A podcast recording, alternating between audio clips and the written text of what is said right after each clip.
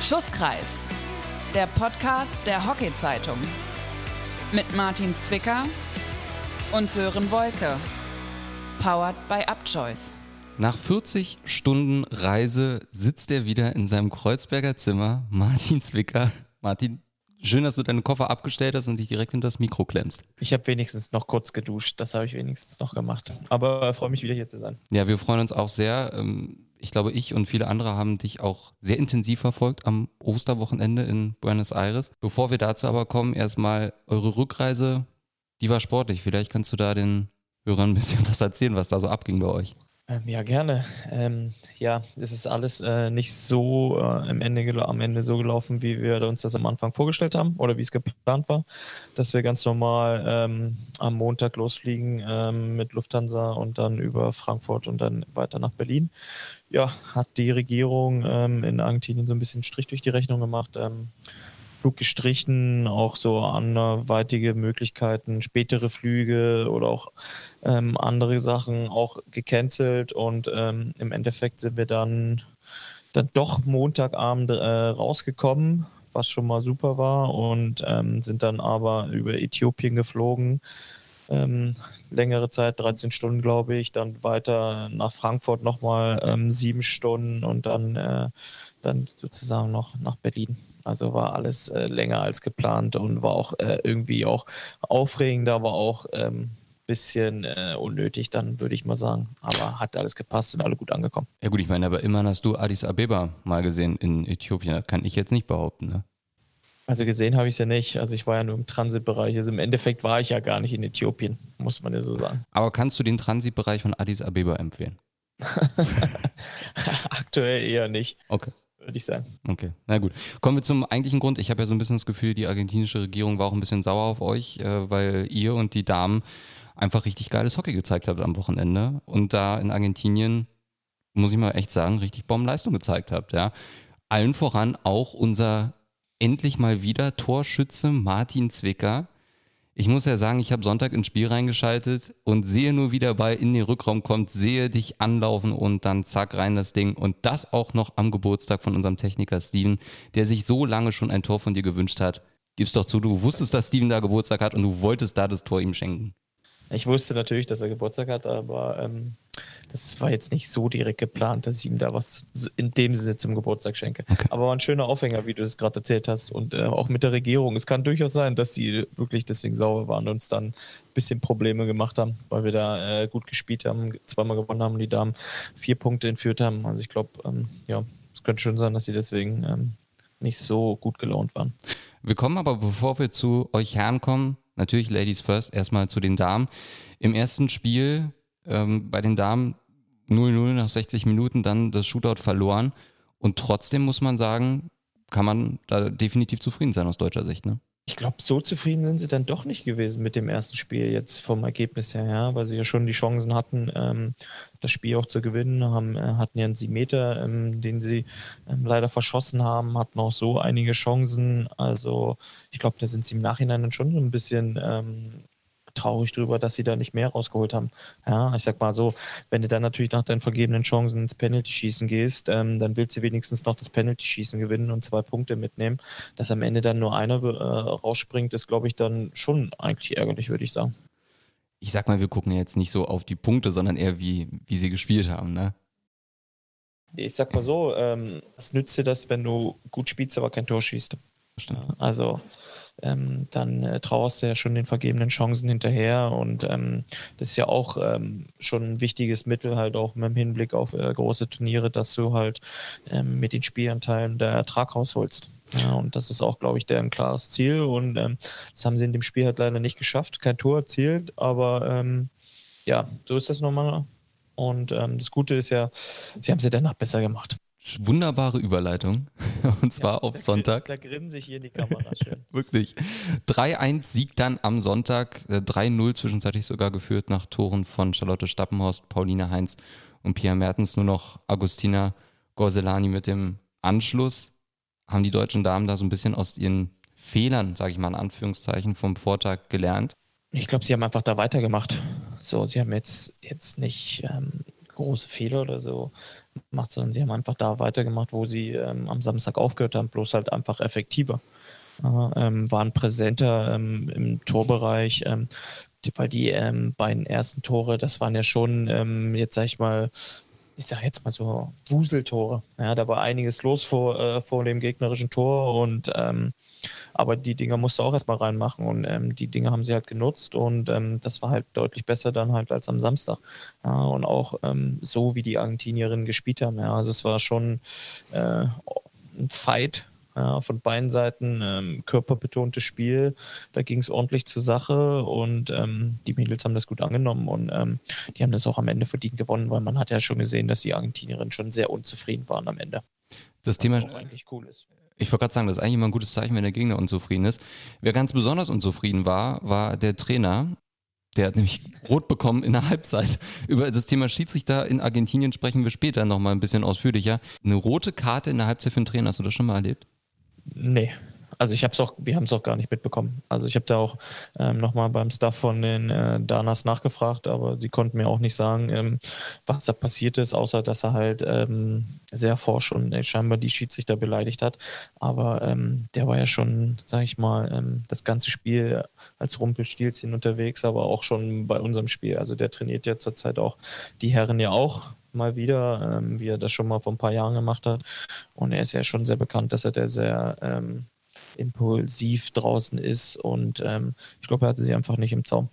Carlos Ritigi heißt übrigens der gute Mann, wollen wir an der Stelle nicht vergessen. Aber aus Damensicht gibt es auch zwei Wermutstropfen, wie es auch so schön auf hockey.de formuliert wurde ähm, und auch in der Pressemitteilung Alisa Vivo mit einer Knieverletzung und Naomi Hein ähm, mit einer Verletzung in der Hand, wo über einen Mittelhandbruch ja auch schon spekuliert wurde. Wie bitter ist das, gerade für die beiden? Ja, sehr, sehr bitter. Also ähm, vor allem bei Lisa ist es ja auch jetzt der zweite Kreuzbandriss. Ist ein Kreuzbandriss, ja. Ja, ist okay. ein Kreuzbandriss. Und, ähm, es war ja so, dass ein paar von uns ja ähm, separat geflogen sind, weil wir mussten ein bisschen splitten. Ähm, und da sind welche zum Beispiel am Montagmittag schon zurückgeflogen. Sozusagen, die haben nicht die ganze Tortur mitgemacht, aber auch, ähm, weil bei denen das ja auch gar nicht möglich gewesen wäre. Und da war Lisa auch dabei, weil die halt nämlich schon äh, heute Morgen nämlich schon operiert wurde. Und deswegen ist sie auch schon früher sozusagen zurückgeflogen und ist natürlich auch bitter, weil es halt vor den Spielen passiert ist. Und ähm, ja, und auch als da, das ist der zweite Kreuzbandriss und einfach allgemein, weil es eine Verletzung ist. Vor allem, wenn man halt noch ähm, im erweiterten Olympiakader ist und ähm, die Chancen ausgerechnet hat, das ist natürlich umso bitterer.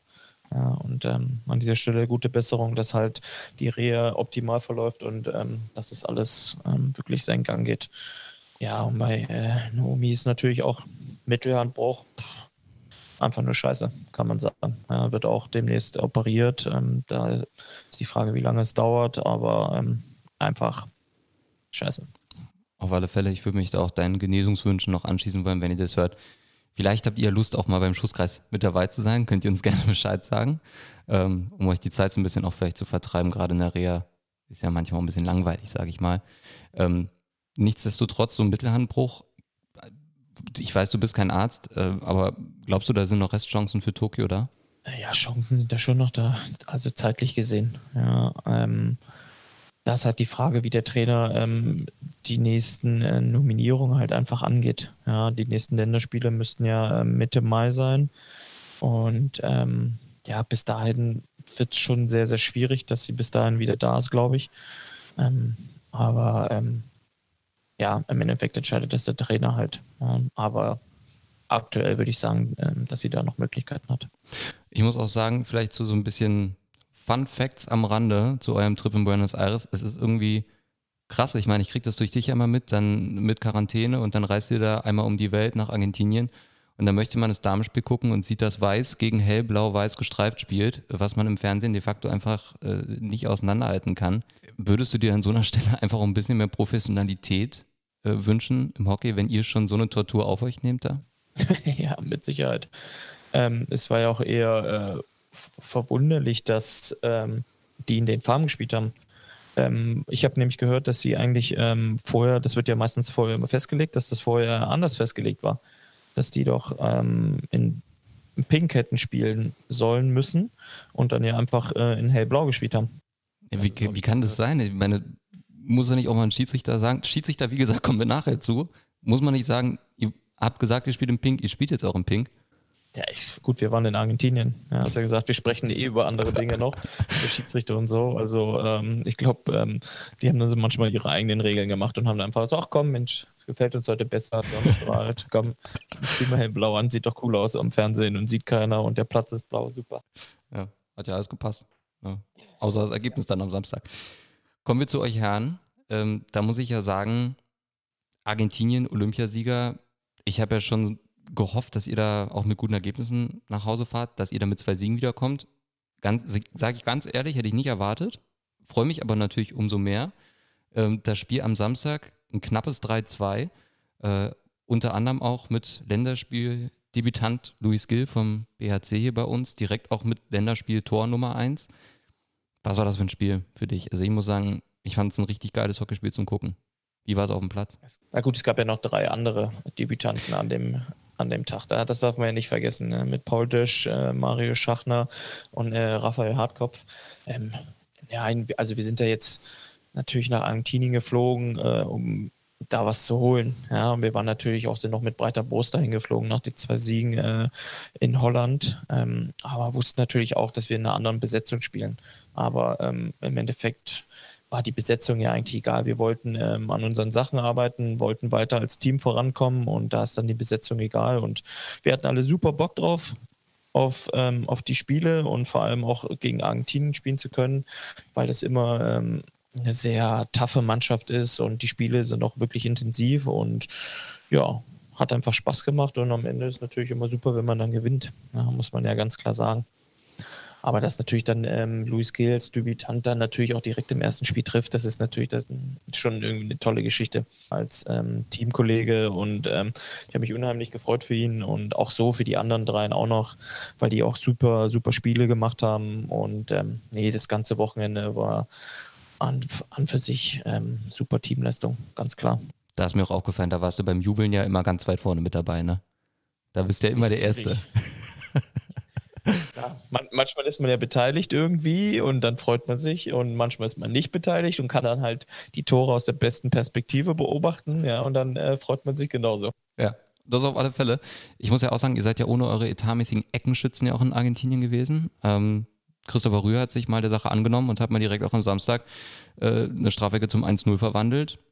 Wie gut tut euch das auch, dass ihr auch merkt, okay, selbst wenn unsere etatmäßigen Eckenschützen mit Martin Jena und äh, Lukas Windfeder und so nicht dabei sind, wir haben auch noch einen Chrissy Rühr, der kann das auch. Hinterhand ja auch noch. Eigentlich wäre normalerweise ein ähm, Justus Weigand der mit dabei gewesen, der aber äh, kurzfristig äh, verletzungsbedingt absagen musste. Ähm, ja, das ist natürlich ähm, für uns natürlich immer ein bisschen was anderes, wenn die etatmäßigen Schützen dann nicht da sind. Aber wir haben halt direkt am Anfang ähm, in den Trainingseinheiten daran gearbeitet, haben uns ein paar Sachen zurechtgelegt und ähm, Chrissy hat das wirklich ähm, top gemacht. Ja, also ich glaube, jeder, der so ein bisschen Ahnung von Hockey hat oder ein bisschen äh, Deutschland-Hockey verfolgt, der weiß ja auch, dass Chrissy früher Ecken schießen kann. Ja, also das ist jetzt äh, keine Weltneuheit.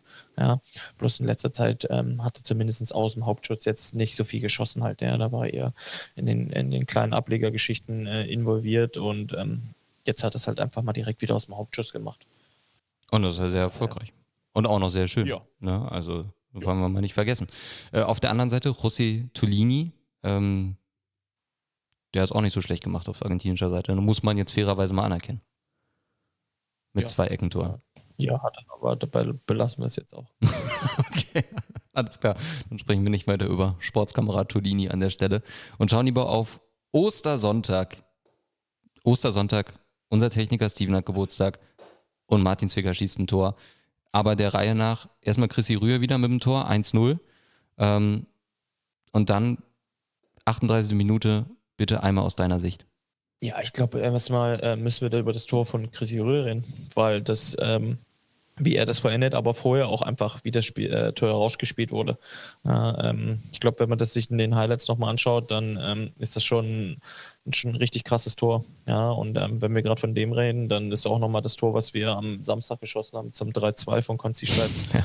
Ganz ehrlich, ähm, ich glaube, alle Leute, die es noch nicht gesehen haben, sollten sich das mal angucken. Die Tore von äh, Samstag und Sonntag, weil ähm, da waren teilweise Tore, die waren schon echt geil rausgespielt. Also ich glaube, selbst ich, also der, wie ich, wie ich gerade gesagt habe, äh, so beteiligt bin, aber dann auch irgendwie ganz guter Zuschauer und ähm, finde das aus der näheren Perspektive auch manchmal schon noch ähm, sehr interessant und aber auch äh, wirklich, wo ich selber dann mal so ein bisschen staune. Und ähm, das war bei den beiden Toren auf jeden Fall auch der Fall. Glaubst du, Konsti Steib, du hast es angesprochen, das 3-2 am Samstag, Konsti Steib schafft das nochmal mit dem hohen Rückhandschlag durch, ich glaube sogar durch die eigenen Beine am Torwart vorbei? Ja, mit Sicherheit.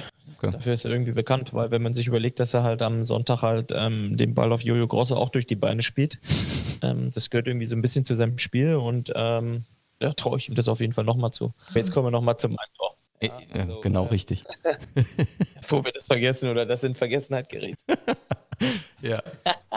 Ey, da muss man sagen, ich habe seit vier Jahren wieder ein Tor geschossen in der Nationalmannschaft. Ernsthaft, ja? Vier, vier fucking Jahre. Im Fußball müssten wir jetzt eigentlich so eine Tagesanzahl bringen. Irgendwie das erste Länderspieltor seit 1423. Hast du hast es parat? Nee, aber es waren sehr, sehr viele Länder. okay. 2017. Okay. Ähm, ja, wirklich. Nee, ach, das hat äh, Niklas Wellen äh, vorzüglich vorbereitet und ich muss den ja eigentlich dann irgendwie nur mit der mit dem Rückhandschrubber äh, unten reintun. Also. Also ich möchte nochmal The Zone-Kommentator Adrian von der Gröben zitieren an der Stelle. In Mittelstürmer-Manier und dann mit der Kunst, den Ball nicht mit der runden Seite zu treffen. Ja, also. Ja, da macht sich doch ein bisschen bezahlt, dass ich früher mal im Sturm gespielt habe und dass ich vor Spiel, meistens beim Einspiel mit Tobi Hauke oder Mats, immer öfters mal einen Rückhandschrubber auspacke. Ja, dann kann man den auch mal als Torschuss verwenden. Und da hast du das Ding ja auch abgejubelt wie sonst was. Ich hatte mir ein bisschen Werbung eigentlich für einen Schuss,kreis gewünscht. Ne? Er war doch im Schusskreis. Ja gut, hättest du irgendwie nochmal drauf zeigen sollen und auf deine Ohren oder so? Ich glaube, ich war selber überrascht, dass er ein Tor geschossen hat. okay. Das war der innerliche Schock, ja. Ja, ja, dann habe ich auch ein bisschen so Fußballer-Manier kurz weglaufen und dann den Fingerzeiger gemacht, Angeber. Da dachte ich mir auch so im Nachhinein. Wirklich. Was machst du da? Du musst ein bisschen an deinen Jubelposen arbeiten. Ja, ich habe beim nächsten Mal. So in vier Jahren, bis dahin habe ich ja Zeit, kann ich mir bestimmt was äh, Gutes überlegen. Ja, also ich, wie gesagt, wir machen ja jetzt intern hier immer bei uns dann im Büro. Jetzt äh, setzen wir dir ein neues Ziel. Ne? Also irgendwie Jetzt muss ein Tor am Wochenende muss dann irgendwie sein noch. Ne? Also da muss jetzt ja, was passieren. Mal, ja, komm, lass mal die Kirche im Dorf. Also. Willst du keinen Run starten jetzt, ja? Ja, Wäre schön, wenn ich einen Run starte, aber ich glaube es nicht, um ehrlich zu sein. Gut, und wieder Konsti Steib dann zum 3-0 am Sonntag. Ähm, da war der Deckel so ein bisschen drauf und irgendwie hatte ich auch das Gefühl am Sonntag, das war für mich fast zwischenzeitlich ein Klassenunterschied zwischen euch und den Argentiniern. Wenn du das sagst. Ähm, nein, ich glaube, wir haben einfach äh, Sonntag auch nochmal so, so eine kleine Schippe draufgelegt und ähm, haben auch nochmal so deren intensives Spiel nochmal noch mal mehr angenommen und wir waren einfach in, hatten eine gute Stimmung und ähm, haben einfach in der Defensive einfach super gestanden. Ja, und ähm, haben da schon, klar haben wir auch natürlich äh, einige Chancen auch gegen uns gehabt, aber ähm, wir haben halt wirklich mannschaftsdienlich gespielt, ja, haben sozusagen uns gegenseitig so die Fehler ausgemerzt ähm, und hatten einfach Lust im Verbund zu verteidigen. Ja, und am Ende, dass das dann 3-0 ausgeht, ähm, ist für uns super, ja, weil hinten die Null steht, weil gegen so einen Top-Gegner zu Null zu spielen, ist immer, immer eine echt richtig gute Sache und ähm, das zeigt auch, dass wir dann ein gutes Spiel gemacht haben. Ähm, aber im Endeffekt, ähm, der Coach hat gesagt, wir haben schon einige Chancen liegen lassen noch, muss man sagen. Ah, wir hätten das Spiel auch deutlich höher gewinnen können. Was natürlich ähm, im Endeffekt halt aber auch okay ist. Ja, weil das zeigt einfach, dass wir an gewissen Sachen weiter arbeiten müssen. Ähm, wie, wir, wie ich damals schon mal gesagt habe, ähm, wir fahren jetzt hier nicht irgendwo nach den Holland-Spielen irgendwo hin und machen jetzt irgendwie alle platt, sondern ähm, wir sind ja demütig, arbeiten weiter an unseren, ähm, unseren Dingen und wollen vorankommen. Und das werden wir jetzt in nächster Zeit auch wieder machen, wenn es dann wieder heißt, dass wir zur Nationalmannschaft müssen. Schade, ich wollte jetzt nämlich eigentlich reinkommen mit der Frage, nach zwei Siegen in Amsterdam und zwei Siegen in Buenos Aires haben wir einen neuen Top-Favoriten auf Gold in Tokio. Ne, wir sind jetzt erstmal äh, Zweiter in der Pro League-Tabelle, ja, die natürlich mega aussagekräftig ist. Ähm, nein, es ist einfach ähm, eine super Momentaufnahme weiterhin. Ja, dass einfach, dass wir mal äh, vier Spiele gegen Top-Gegner wieder mal gewonnen haben. Ja, das ist einfach, ich habe letztens kurz mit Tobi Hauke drüber geredet, habe ihn gefragt, so sag mal, wann haben wir eigentlich das letzte Mal gegen Argentinien gewonnen? Ja, und, und ich glaube, im Endeffekt sind wir drauf gekommen, dass wir ähm, das letzte Mal gegen Argentinien in Argentinien gewonnen haben, und zwar bei der äh, World League 2015, glaube ich. Das war sozusagen die Qualifikation für Rio und ähm, ja, ist auch schon ein bisschen her. Ja. Also dementsprechend ähm, freut uns unheimlich und ähm, dementsprechend war es ein geiler Trip.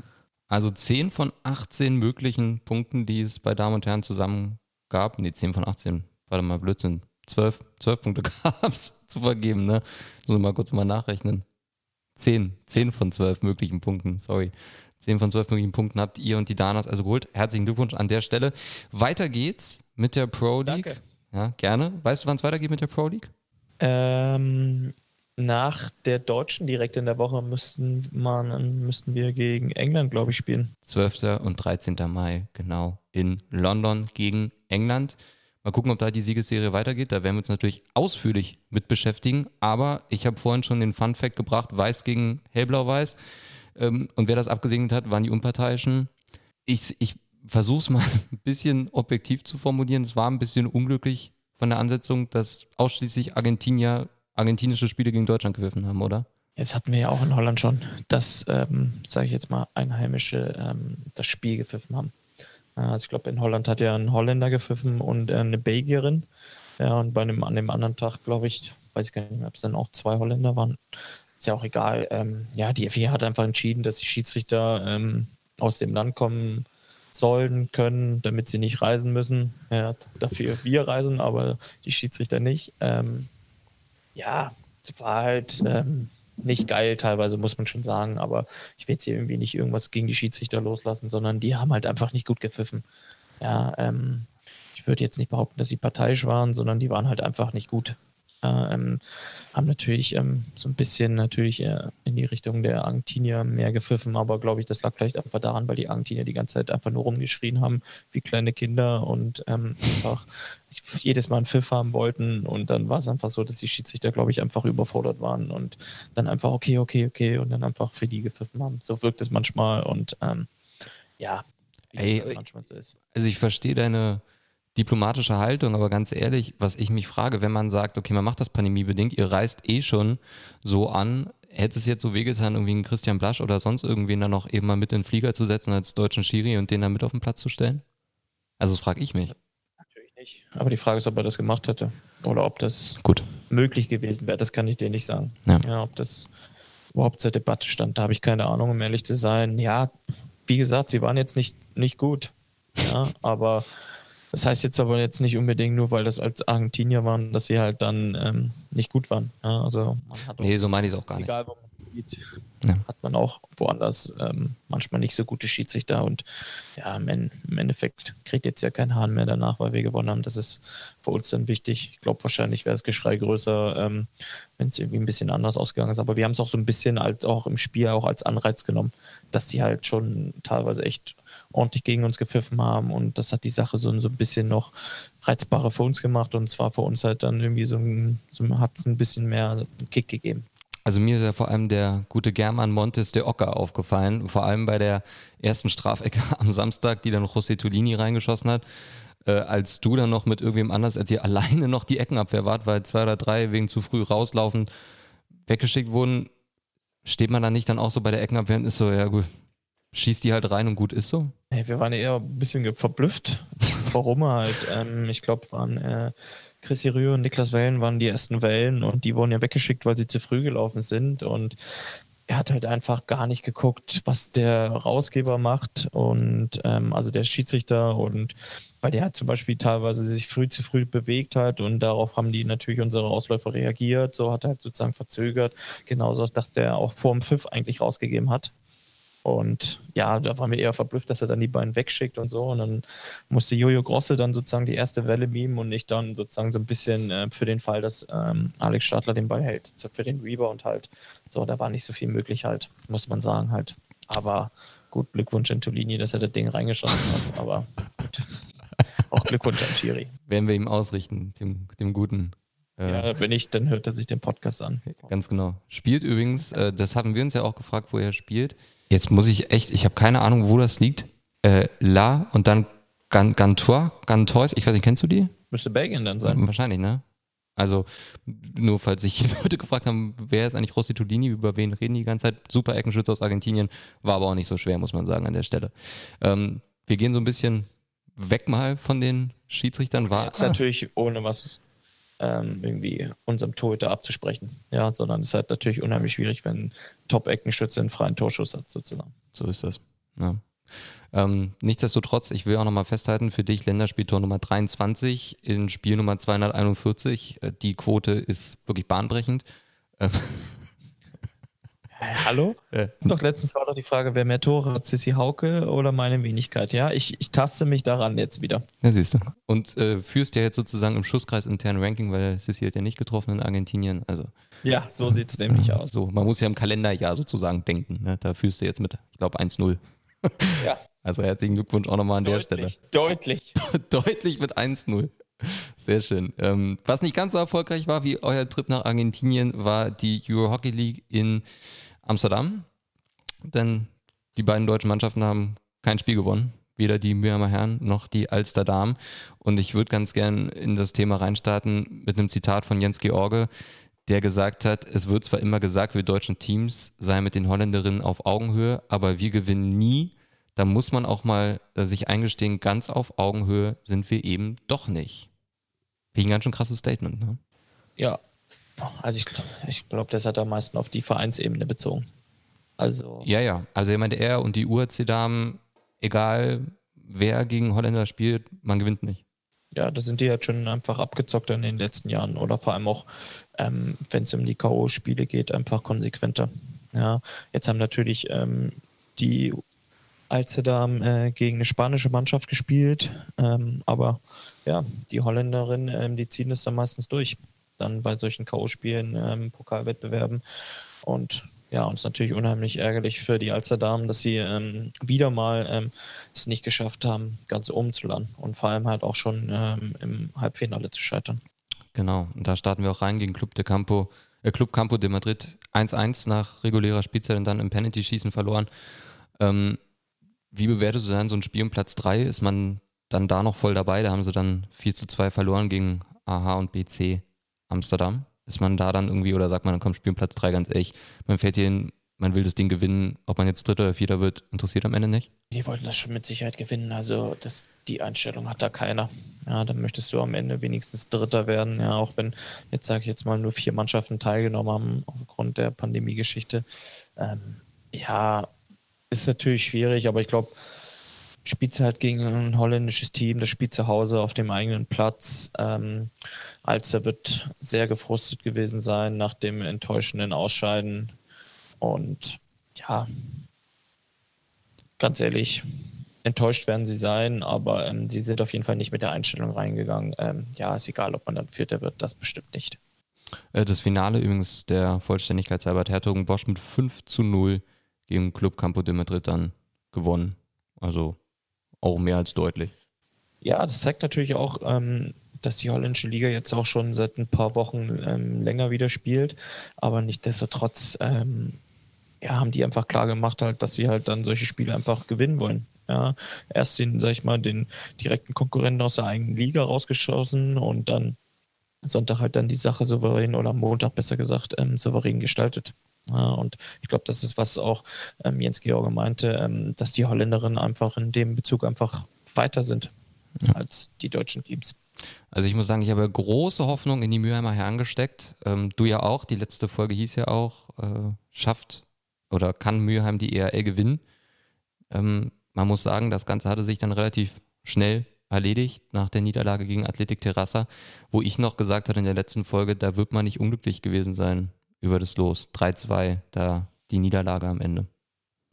Ja, also ich glaube, im Endeffekt ist es doch eigentlich Wurst, gegen wen man da spielt, halt im Halbfinale. Ja, man möchte dann ins Finale einziehen und am besten das Ding auch gewinnen. Ja, und da ja nur vier Mannschaften teilnehmen, ähm, sind alle vier Teams sehr gut. Ja, klar, es spielst du gegen die Spanier, wo du dir dann halt ein bisschen mehr ausrechnest vielleicht, ja, weil du weißt, okay, du kriegst halt ein, ein technisch gutes Team, aber was körperlich spielt und dann kannst du taktisch ähm, gut angehen. äh, das Spiel, aber ähm, ja, ist natürlich auch die Voraussetzung, die Mürm hatte, ähm, waren natürlich jetzt nicht optimal. Ja.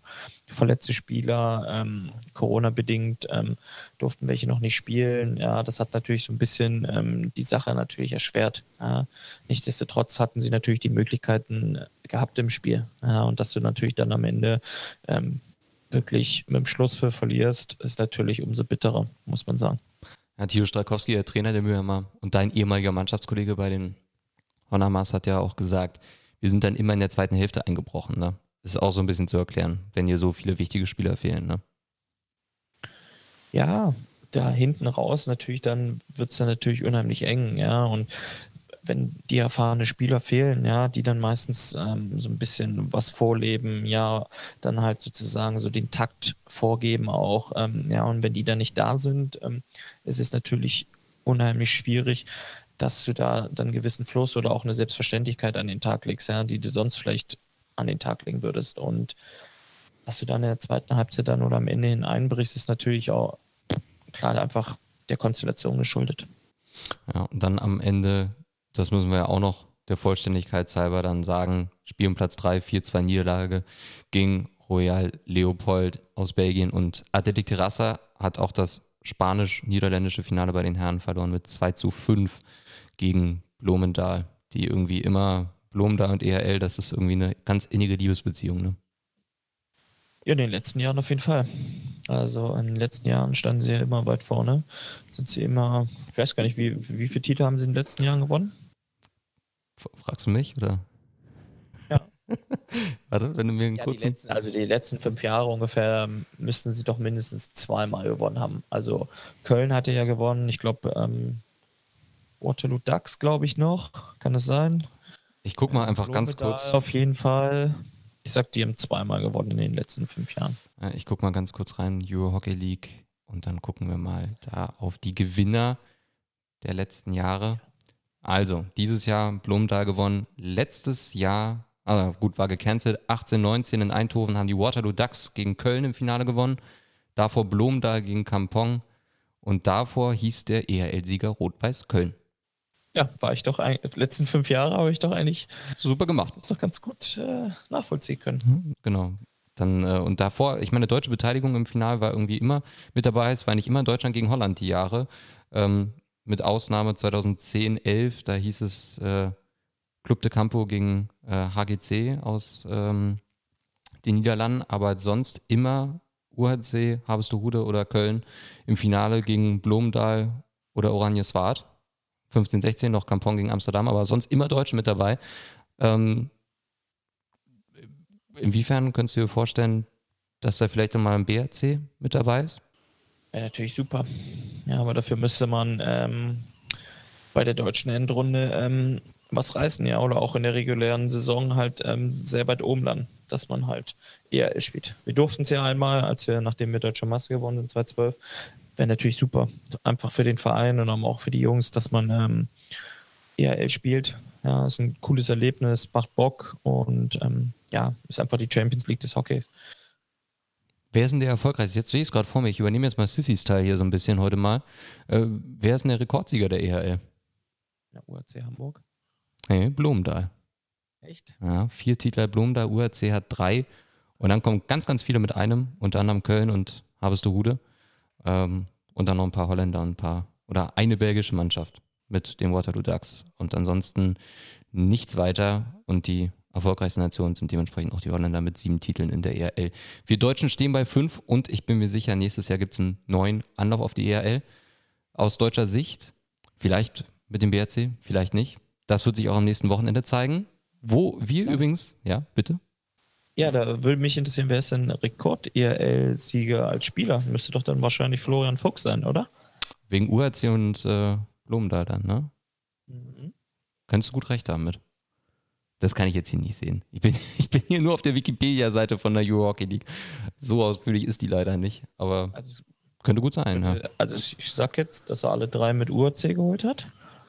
Und ähm, dann die zwei, zwei mit Blumendahl. Vielleicht sogar drei. Na, siehst du. Nee, zwei, glaube ich. Dann wären es fünf Titel für Florian Fuchs. Auch stabile Leistung. Auf alle Fälle. Ja, würde ich auch sagen. Ja. Ähm, zumindest, was ich sagen wollte, Martin, man kann uns beide zusammen erleben am Wochenende. Ja? We weißt du, was ich meine, oder? Ja, aber nicht in einem direkten Zusammenhang. Wie bitte? Natürlich in einem perfekten Ja, direkten also- Zusammenhang. Du erzählst Sachen, die ich auf dem Spielfeld mache. Ganz genau. So sieht es nämlich aus. Du erklärst Sachen, kann auch sein. Genau. Du Ich, schilderst sie. ich, ich erkläre, warum du Sachen tust, wie du sie tust. Und wenn ich was nicht verstehe, frage ich dich in der nächsten Schusskreisfolge. Was hältst du davon? Ja, das ist okay. Okay. Dann machen wir das so. Ihr könnt uns beide äh, in Action, also Martin sehen, mich hören. Samstag 13 Uhr BRC gegen TSV Mannheim und Sonntag 13 Uhr BRC gegen Mannheimer AC. Ansonsten natürlich noch ganz, ganz viele weitere Bundesligaspiele, mit denen wir uns nächste Woche wieder dezidiert auseinandersetzen werden. Wenn ihr Fragen habt, Ja. warum Martin auf dem Platz was so getan hat, wie er es getan hat, oder wenn ihr mich fragen wollt, warum ich was erzählt habe, wie ich das erzählt habe, dann schreibt uns das einfach gerne auf Instagram einfach bei Upchoice oder an Zwick mich. Der freut sich auch mal, wenn er Post bekommt. Ne? Und check die neue DAZ. Ganz genau. Da sind ganz viele coole neue Berichte drin, auch zur Pro League am Wochenende und auch zur ERL. An der Stelle, Martin, es hat mir sehr viel Spaß gemacht. Ich glaube, du gehst jetzt erstmal schlafen. Nee, ich werde jetzt erstmal was essen. Ich habe Hunger. Na dann, mach das. wir zwei sehen uns am Wochenende und wir hören uns wieder am nächsten Montag mit einer neuen Ausgabe. Bis dahin. Tschüss und ciao aus Berlin. Ciao, bis Montag.